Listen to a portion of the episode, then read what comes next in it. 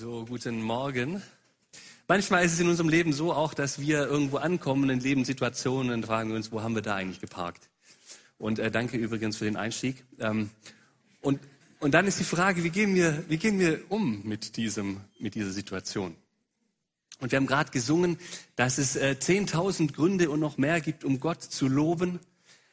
Ähm, und vielleicht ist das gerade auch deine Stimmung, wo du dann denkst, Mensch, das stimmt, mir fallen auch so viele Dinge ein, wo ich Gott für loben kann und das entspricht gerade der Stimmung meines Herzens, Gott zu loben. Aber es gibt eben auch diese anderen Stimmungen, ähm, die anderen Phasen in unserem Leben, wo wir keine 10.000 Gründe haben, Gott zu loben, sondern vielleicht 10.000 Gründe, um ähm, ja, uns zu fragen, was will Gott eigentlich damit? Ich verstehe ihn nicht. Ich verstehe ihn nicht. Weil er ein Geheimnis ist und ein Geheimnis bleibt.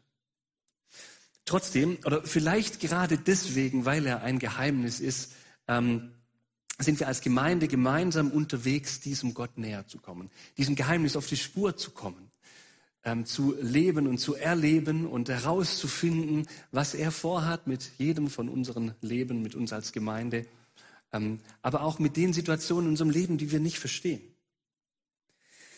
Wer letzte Woche da war, der weiß, das wollen wir in diesem Jahr als Gemeinde auch ganz besonders in Angriff nehmen, ganz besonders in den Fokus stellen, diese persönliche Beziehung zu Gott von jedem Einzelnen von uns, aber auch von uns als Gemeinde, äh, dass wir zusammen diesem Gott näher kommen.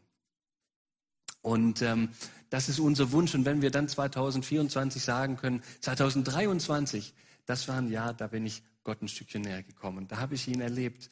Da ähm, habe ich ihn ein Stückchen mehr von seinem Geheimnis verstanden. Dann, dann hat sich das Jahr gelohnt. Und ähm, das wünschen wir uns für dieses Jahr, näher zu Gott zu kommen. Und deshalb führen wir heute auch eine Predigtreihe fort, die wir letztes Jahr schon angefangen haben. Also wer schon ein Jahr lang hier dabei ist, der erinnert sich vielleicht an den ersten Teil der Predigtreihe. Ähm, das ist äh, eine Predigtreihe über den ersten Petrusbrief. Zeit der Hoffnung haben wir das damals genannt. Zeit der Hoffnung, das ist der, die, das Bild, das damals ähm, dann jeden Sonntag auch vorne erschienen ist. Vielleicht erinnerst du dich. Und das war ja auch in der Zeit, wo, wo man aus der Pandemie rauskam und die Ukraine-Krise war und vieles war hoffnungslos. Und dann war das eine Predigtreihe, die uns darin begleitet hat, dass wir als Christen nie die Hoffnung verlieren müssen, sondern immer Grund zur Hoffnung haben. Und wir sind bis Kapitel 4 gekommen. Heute geht es in Kapitel 4 weiter. Wir haben eine neue Predigtreihe mit einem ähnlichen Titel. Das ist eben Zeit der Beziehung. Zeit für Beziehung. Und dabei geht es darum, wie uns unsere Beziehungen zu Gott und zu den Mitchristen und zu der Umwelt, in der wir leben und unsere Beziehung zu uns selbst, wie uns diese Beziehungen näher zu Gott bringen können. Also sind wir gespannt auf diese Predigtreihe, in der es darum geht. Und heute geht es um einen Vers, nur um einen Vers, aber der hat es dafür in sich. Das ist der Vers 7 dieses vierten Kapitels und da äh, lesen wir, ähm, die Zeit, in der alles zu seinem Ziel kommt, steht nahe bevor. Seid daher wachsam und besonnen und lasst euch durch nichts vom Beten abhalten. Also die Zeit, in der alles zu seinem Ziel kommt, steht nahe bevor, seid daher wachsam und besonnen und lasst euch durch nichts vom Beten abhalten. Es ist ein einfacher Satz. Es ist eine einfache Anweisung. Man muss nicht irgendwie Bibel studiert haben oder sowas oder ganz weit im Glauben sein oder ein besonders religiöser Mensch sein, um, um das zu verstehen, wozu uns Petrus auffordert. Betet. Betet. Lasst euch durch nichts, durch nichts vom Beten abhalten. Das ist die einfache Aufforderung, die hier in diesem Vers steht. Eine einfache Anweisung. Redet mit Gott. Und wenn man darüber nachdenkt, dann ist es eigentlich eine schöne Anweisung, weil stellt euch das mal vor, da gibt es diesen lebendigen Gott, diesen Ursprung des Lebens, die, der, der die Welt gemacht hat, der uns gemacht hat, der uns absichtsvoll gemacht hat mit einem Plan, der uns liebt, der heilig ist, der gerecht ist, der alles weiß, der alles kann. Und dieser große, allmächtige Gott, der will, dass wir zu ihm kommen. Der will, dass wir ihm unsere Anliegen sagen. Der will mit uns ins Gespräch kommen. Und das ist doch eigentlich was Wunderbares, das ist doch eigentlich was Tolles, das ist doch eine schöne ähm, Anweisung, die uns Petrus hier gibt. Betet, lasst euch durch nichts vom Beten abhalten. Wir dürfen eine Audienz haben bei unserem lebendigen Gott. Der Franziskaner Mönch Bonaventura sagte im 13. Jahrhundert mal, durch das andächtige Gebet gewinnt der Mensch an jedem Tag mehr, als die ganze Welt wert ist. Ich lese das nochmal. Durch das andächtige Gebet gewinnt der Mensch an jedem Tag mehr, als die ganze Welt wert ist. Das muss man mal auf sich wirken lassen. Das ist ja schon eine krasse Aussage, die, die der nette Kollege da sagt. Man gewinnt im Gebet jeden Tag mehr, als die ganze Welt wert ist. Glaubst du das? Ist Gebet so viel wert für dich? Wenn du dich entscheiden müsstest, also musst du ja nicht, aber stell dir das einfach mal vor, wenn du dich entscheiden müsstest zwischen dem Mindestlohn zu bekommen und dann beten zu können oder reich zu sein, ohne Ende reich, aber nicht beten zu können, wofür würdest du dich entscheiden? Wenn du dich entscheiden müsstest zwischen beruflicher Karriere und Gebet, wie würde deine Entscheidung ausfallen? Oder denken wir mal an das Nicht-Materielle. Wenn du dich entscheiden müsstest zwischen deinem Partner und Gebet, was würdest du wählen? Oder deinen Kindern und Gebet? Oder deinen Eltern und Gebet? Oder deinen Freunden und Gebet? Oder deinen Lebensträumen und Gebet? Welchen Stellenwert hätte Gebet? Zum Glück müssen wir uns in den seltensten Fällen entscheiden ähm, äh, zwischen diesen Dingen. Ähm, aber was diese Prüffragen schon machen, ist, dass sie uns in Frage stellen und mal das auf den Prüfstand stellen, wie wichtig uns Gebet tatsächlich ist. Der Mönch Bonaventura, der sagt, durch das andächtige Gebet gewinnt der Mensch an jedem Tag mehr, als die ganze Welt wert ist. Es gibt etwas, das mehr ist, wert ist als die ganze Welt. Wenn du so ein Durchschnittschrist bist, so wie ich, dann kennst du verschiedene Phasen in deinem Gebetsleben. Ja, du kennst intensive Phasen, wo dir das Gebet leicht fällt und wo du dich freust und wo du das genießt, mit Gott Gemeinschaft zu haben und wo du deine Anliegen frei heraus Gott sagen kannst, dein, wo du ihn frei herauf loben kannst, du dem frei heraus im Gebet begegnen kannst. Es gibt so solche glaubensvolle Phasen in Bezug zum Gebet. Ja, besonders erleben wir die vielleicht kurze Zeit nach unserer Bekehrung, wenn wir uns für Gott entschieden haben und dann merken wir, was er alles für Geschenke für uns hat und die packen wir so aus und wir freuen uns über seine Erlösung, freuen uns an seiner Gnade und wir sind ganz begeistert von dem, was er uns schenkt.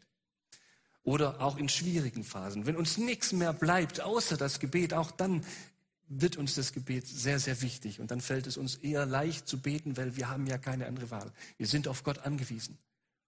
Auch solche Zeiten, da fällt uns das Gebet leicht. Aber du kennst dann solche Phasen, in denen, die, in denen dir Gebet leicht fällt, aber du kennst dann auch, wenn du so ein durchschnittlicher Christ wie ich bist, solche Phasen, wo das Gebet schwer fällt, wo du nicht so einen natürlichen Bezug dazu hast, wo äh, das nicht so attraktiv ist.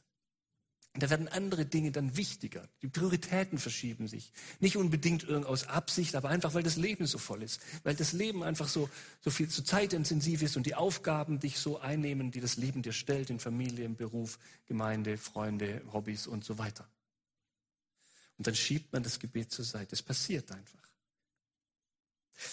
Petrus weiß das. Petrus weiß, dass es Dinge gibt in unserem Leben, die uns vom Beten abhalten wollen.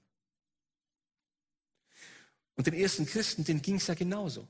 Und deshalb brauchen sie diese Ermutigung durch Petrus, wenn er sagt, lasst euch durch nichts vom Beten abbringen. Wenn man in den Kontext des ersten Petrus schaut, in das, was davor steht, in den Kapiteln davor und auch ähm, was zum Umfeld der Christen gehört, die, ähm, dazu, zum, an die der Brief gerichtet war, dann merken wir, dass diese Empfänger, diese Briefempfänger zu leiden hatten. Zu leiden in einer Situation, wo Menschen sie allein deswegen diskriminiert haben, weil sie Christen waren. Dieser neue Glaube, der sich da entwickelt hat, der wurde misstrauisch angeschaut. Und so wurden, und die Juden, die hatten einen, einen, ja, einen Grund oder, oder wollten, dass das sich nicht verbreitet. Für sie war das ein Anstoß, für sie war das gotteslästerlich. Und äh, die, die römischen, äh, der römischen Götterkulte, die hatten auch ein Anliegen, dass das sich nicht weiter verbreitet. Weil Menschen haben aufgehört, an Götter zu, zu glauben, sich die Statuen zu kaufen, im Tempel zu spenden. Und die haben das gemerkt. Ähm, das ist schlecht. Und da hatten sie was dagegen. Und da versuchten sie sich dagegen zu wehren, dass immer mehr Menschen Christen wurden. Und so wurden diese Christen verfolgt, benachteiligt.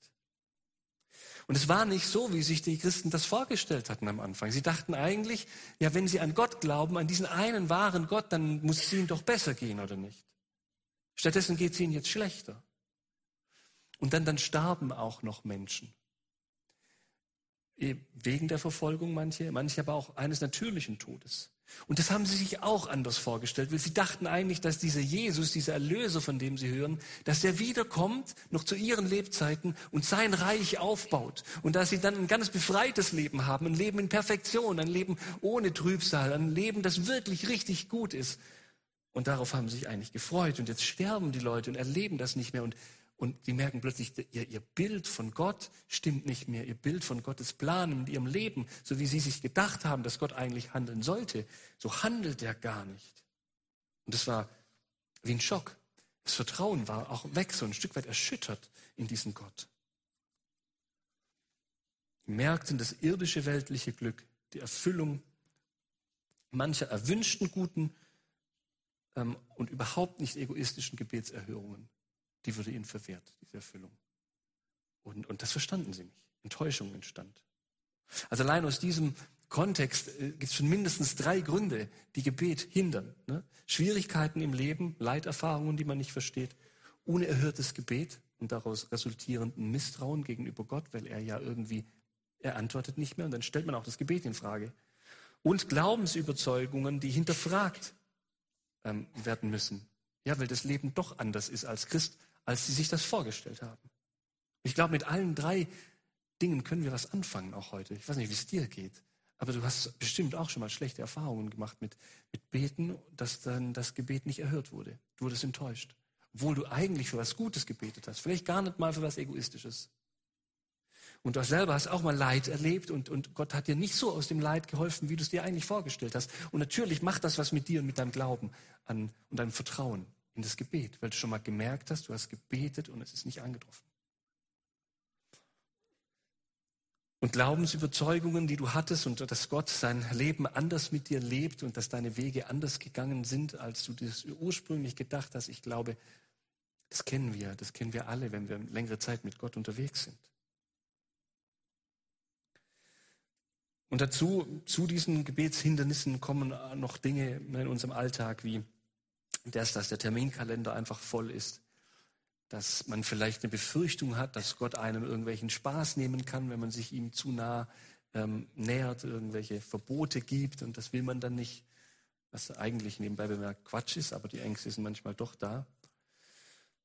Und dass man Missverständnisse darüber hat, was Gebet eigentlich ist und dass man Gebet nicht richtig versteht und dass Gebet immer so eine schwere Last ist, die, die, die man auferlegt bekommt und gar nicht diese Freiheit, in Gottes Gegenwart zu sein. Auch das kann Gebetshindernis sein. Was fällt dir noch ein? Was hält dich vom Gebet ab? Was hält dich vom Gebet ab? Petrus sagt jetzt einfach, lasst euch durch nichts vom Gebet abhalten. Lasst euch durch nichts, durch gar nichts vom Gebet abhalten. Tut es nicht. Seid wachsam, sagt Petrus. Seid besonnen. Warum? weil es ein Ende aller Dinge gibt. Es gibt ein Ende aller Dinge, so sagt es die Elberfelder Übersetzung, die Übersetzung, die wir hier haben, die neue Genfer Übersetzung gefällt mir ein bisschen besser. Äh, die sagt, die Zeit, in der alles zu seinem Ziel kommt, steht nahe bevor. Es gibt ein Ziel, ein Ziel, das darüber hinausgeht, über die Ziele, die wir so in unserem Leben haben. Die Zeit kommt, in der die Dinge zum Ziel kommen werden. Petrus zeigt den Gläubigen nochmal diese Perspektive aus, das, auf das eigentliche Ziel, das, was, wofür wir eigentlich leben, wofür wir eigentlich geschaffen sind als Menschen. Das kommt erst noch. Da gibt's noch eine Ewigkeit bei Gott. Da gibt's noch den Gott, der sagt, dieses Leid der Welt und diese von mir abgefallene Welt, die so viel Leid verursacht, die wird mal vorbei sein und dann seid ihr in der Ewigkeit bei mir. Das eigentliche Ziel der Dinge ist nicht immanent, also in, in, in dieser Welt erfahrbar, sondern wir finden dies, das bei Gott.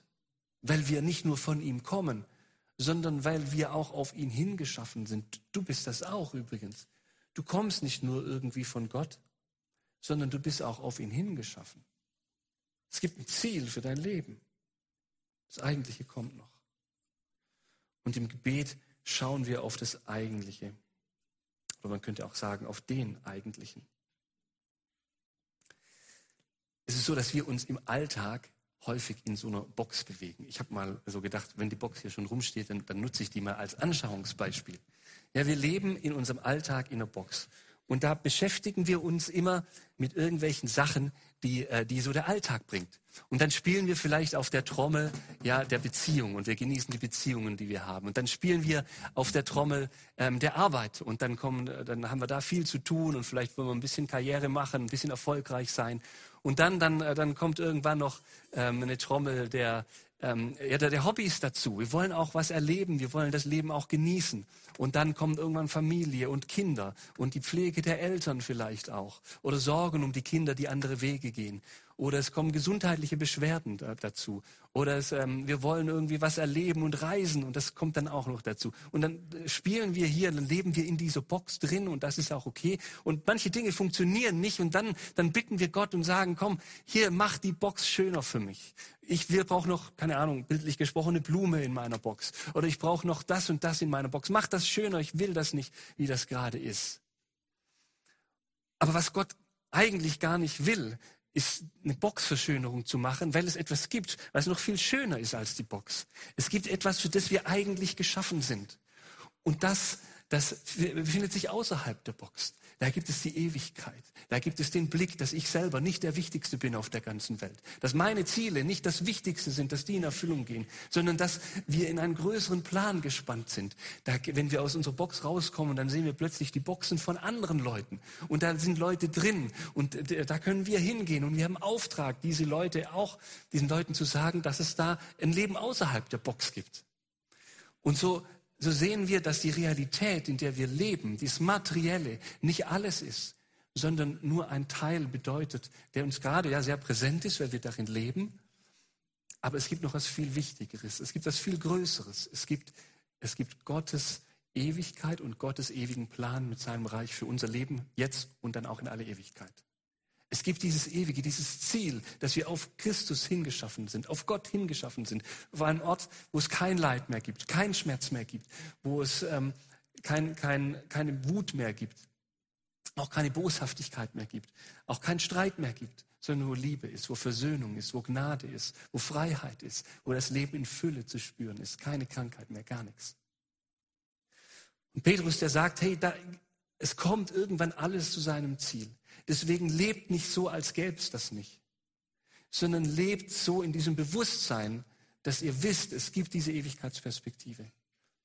Und deshalb betet. Und deshalb lasst euch durch nichts vom Gebet abhalten, weil das Gebet, die, der unser Kontakt ist zur Ewigkeit, zum ewigen Gott. Unser Reden mit Gott ist unser, unser, unser Kontakt zur Ewigkeit. Damit sprengen wir die Box. Im Gebet stoßen wir den Deckel der Box auf und wir blicken, unterstützt durch den Heiligen Geist, auf den Ewigen. Wir richten uns auf den aus, der das Ziel unserer Welt und unseres Lebens ist. Und wenn wir das eine Zeit lang machen, dann strahlt diese Ewigkeitsperspektive in unser Leben hinein. Und wir bewerten Dinge anders. Dinge, die uns vorher wichtig waren, sind uns vielleicht gar nicht mehr so wichtig. Und manche Gebetsanliegen, die wir hatten, die werden erfüllt und andere Dinge, da merken wir, das war vielleicht auch gar nicht das richtige Gebetsanliegen. Oder Gott hat etwas Größeres vor als das, worum ich gebeten habe. Gebet ist ja keine Einbahnstraße. Es geht ja nicht nur darum, dass wir nur Anliegen loswerden. Das ist ja eine irrtümliche Sicht von Gebet. Gebet hat immer diese zwei Dimensionen. Die eine Dimension ist, dass wir unsere Anliegen zu Gott bringen und wir tun Fürbitte. Und das ist eine sehr machtvolle Dimension. Das ist eine, von der die Bibel sagt, dass wenn wir bitten werden, dass Gott uns geben wird. Ja, er gibt uns Verheißung. Und ähm, deswegen ist es gut zu beten. Und deswegen ist es gut, Gebetsveranstaltungen zu besuchen. Wenn wir für diese Gemeinde beten an diesen Gebetsabenden, dann ist das nicht nur ein Zeitvertreib oder so, sondern dann glauben wir, dass wir den Himmel in Bewegung setzen, damit diese Gemeinde sich gut entwickelt, damit die, die Leute in Lörrach Jesus kennenlernen und damit die Menschen, die ihre Kämpfe haben im Alltag, gut damit umgehen können. Wir glauben, dass Gebet wirksam ist. Und das ist diese eine Dimension. Und da bin ich manchmal ein bisschen traurig, dass unsere Gebetsveranstaltungen so, so karg besucht sind. Und da möchte ich euch ermutigen, mehr, mehr diesen Blick zu haben, dass unser Gebet, dass dein Gebet wirksam ist und kräftig ist. Das ist so diese eine Dimension die, des Gebets, aber die Dimension, äh, das Gebet hat noch eine andere Dimension, eine zweite Dimension. Und das ist die, die Beziehung. Gebet ist ein Beziehungsgeschehen. Gebet ist ja eine Begegnung mit Gott, ein Gespräch. Ein Gespräch, in dem wir mit Gott ins Gespräch kommen, wie wir uns fühlen, wer wir sind, wie wir sind. Und wir kommen mit dem Zweifel dahin. Und wir kommen sogar mit dem, was uns am Gebet hindert, mit diesen Punkten, die wir vorher ähm, aufgelistet haben, die uns am Gebet hindern. Wir, damit kommen wir zum Gebet. Die sind eigentlich nicht ein Grund, dass wir das Gebet lassen, sondern die sind eigentlich der Grund, warum wir das Gebet brauchen, damit wir Gott über diese Punkte sprechen können. Wenn wir uns die Psalmen anschauen, dann sehen wir die Vielfalt des Gebetes. Da gibt es das Lobgebet und die, die Anbetung. Da gibt es die Klage. Ja, Leute haben sich im Schlamassel befunden, aus irgendwelchen Gründen. Und die klagen Gott an und sagen, warum ist mir das so zu, zu äh? Ich verstehe es nicht. Rette mich. Und da gibt es Fürbitte und Flehen für Anliegen. Da gibt es aber auch Enttäuschung in diesem Psalmen, wo Enttäuschung zum Ausdruck kommt, dass Gott nicht so gehandelt hat, wie man das eigentlich will. Da finden wir aber auch ein zur Ruhe kommen, ein Frieden finden, Echte Ruhe bei Gott. Da finden wir aber auch Bußgebete, weil Leute gesündigt haben. Und wir finden Trauer. Leute kommen mit der Trauer zu Gott. Und von hier wissen wir sogar, dass es auch das schweigende Gebet gibt. Dass das Leid einen so beuteln kann, dass man einfach nur da sitzen kann. Und man hat Gott nichts mehr zu sagen und kann nur hoffen, dass Gott redet.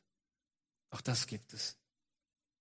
Also lasst euch durch nichts abbringen vom Gebet, sagt Petrus, sondern nimmt das mit hinein ins Gebet. Es gibt keinen Grund, nicht zu beten. Es gibt keinen Grund, in der Box zu bleiben.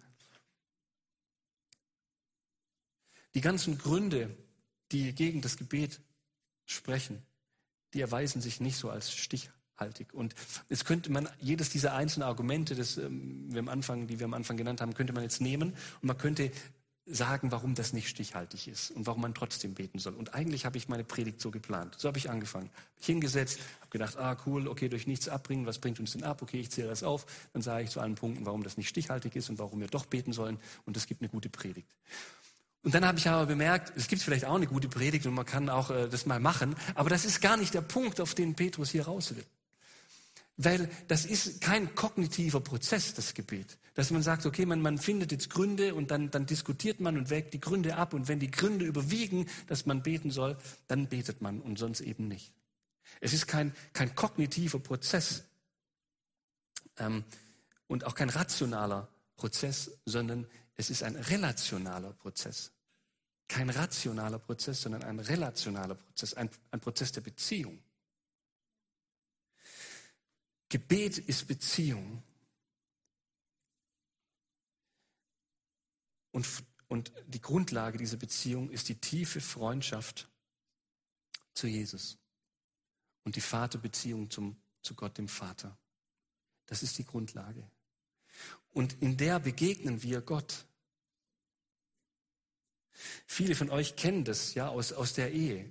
Ihr wägt auch nicht ab, wann ist es sinnvoll, mit eurer Frau oder eurem Mann zu reden und dann, wenn ihr abgewägt habt, dann macht ihr das halt. Und nur dann und sonst nicht. Sondern ihr wollt ja eine Beziehung führen zu eurem Partner. Und dann redet man auch mal so, ohne dass man den Partner versteht oder dass er einen selber versteht oder so. Ich bin froh, dass meine Frau auch mit mir redet, wenn sie mich nicht versteht. Alte komische Kauz. Also es ist gut, es ist wichtig. Weil so entsteht Beziehung. Und das ist eine, die Beziehung zu Gott ist, dass wir beten, auch dann, wenn wir ihn nicht verstehen. Auch dann, wenn, wenn wir irgendwie in Krisen sind oder, oder so, sondern dass wir es einfach die Beziehung leben in dem Gebet. Petrus macht es deshalb kurz und schmerzlos. Und bevor er groß zu argumentieren anfängt, sagt er einfach, lasst euch durch nichts vom Gebet abhalten. Denkt daran, denkt an diese Ewigkeitsperspektive, an diesen Gott. Ähm, und dann lasst euch durch nichts davon abhalten, mit diesem Gott Gemeinschaft zu haben. eure Zweifel, eure Vorbehalte, eure Negativerlebnisse, eure Trauer und alles, was euch sonst noch abhält. Nehmt das einfach mit ins Gebet. Macht ein Gebet draus. Und dann schaut, was in der Gegenwart Gottes damit passiert. Manchmal braucht es Zeit. Manchmal braucht es Wochen und Monate, bis sich manche Anliegen für uns auflösen. Und manche lösen sich auch nicht auf, aber man lernt, dass Gott es trotzdem gut mit einem meint und man lernt damit zu leben. Aber diese Beziehung, diese Gebetsbeziehung ist durch nichts ersetzbar. Die müssen wir leben. Und niemand kann diese Gebetsbeziehung für dich leben. Auch nicht der beste Pastor, auch nicht die beste Gemeinde, nicht der beste Lobpreisleiter, nicht der beste Ehepartner, nicht der beste Freund. Niemand kann die Gebetsbeziehung von dir leben, weil es deine persönliche Beziehung zu Gott ist. Die kannst nur du leben. Nur du allein kannst deine Beziehung zu Gott leben. Und deswegen sagt Petrus, dass lasst euch durch nichts, lasst dich durch nichts vom Beten abhalten, durch nichts. Du hast die Chance und die Gelegenheit und auch in gewisser Weise den Auftrag und das Vorrecht, ähm, aus deiner Lebensbox auszutreten, immer wieder den Deckel zu öffnen und mit dem Ewigen in Kontakt zu kommen. Und die Beziehung mit ihm zu leben, regelmäßig. Und dich durch nichts davon abhalten zu lassen, zu Gott zu gehen. Ich bete. Vater Himmel, ich danke dir von ganzem Herzen, dass, dass du uns das Gebet geschenkt hast, dass wir zu dir kommen können dass du offene Ohren hast für uns und unsere Anliegen, dass du bereit bist, das anzuhören, was uns gerade begegnet und dass du uns darin begegnen willst. Und ich bete, dass du uns hilfst, dass wir zu Menschen werden, die, die diese Beziehung zu dir leben, aktiv. Dass wir zu Menschen werden, die bei dir ähm, ja, sich aufgehoben fühlen und, und wissen, dass sie bei dir an einem guten, sicheren Ort sind. Dass sie von dir zeigen lassen, was die Ewigkeitsperspektive ist und was das für unser Leben bedeutet. Ich wünsche mir sehr, dass wir und ich und wir alle als einzelne Personen das so leben. Und ich wünsche, dass wir das als Gemeinde so leben, unseren Blick auf dich gerichtet zu haben, der unseren manchmal beschränkten Blick in unsere Box weitet. Dir zur Ehre. Amen. Gut, dann sind wir am Ende des Gottesdienstes angelangt und ich spreche noch den Segen Gottes zu. Steht dazu auf. Der Herr segne dich und behüte dich. Der Herr lasse sein Angesicht leuchten über dir und sei dir gnädig. Der Herr hebe sein Angesicht auf dich und schenke dir seinen Frieden. So segne dich der liebende, allmächtige Gott, der Vater, der Sohn und der Heilige Geist. Amen.